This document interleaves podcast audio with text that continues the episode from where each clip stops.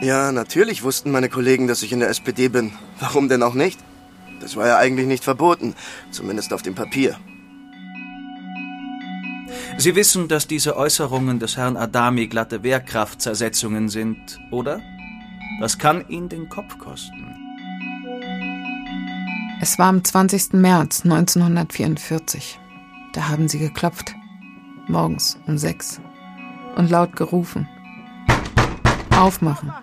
Gestapo.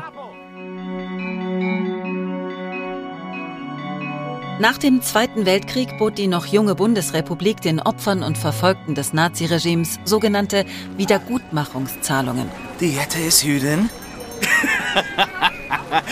Gott hilf! Ja, weißt du, was das bedeutet? Eddie, sind wir los. Ich sag dir, ich gehe gleich morgen aufs Amt und gebe Bescheid. Soweit kommt das noch, dass uns die Juden hier die besten Plätze wegschnappen. Doch nicht nur der Begriff war problematisch, auch der Prozess, eine solche Zahlung zu erhalten, gestaltete sich häufig als äußerst schwierig. Habe Ihr Schreiben wegen Einstellung meiner Unterstützung oder Rente von 150 D-Mark pro Monat erhalten. Ich bin 74 Jahre alt und arbeitsunfähig.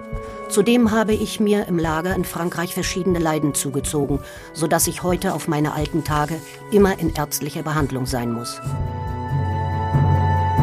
Das Landesarchiv Baden-Württemberg möchte diesen Teil deutscher Historie mit diesem Podcast wieder sichtbar machen.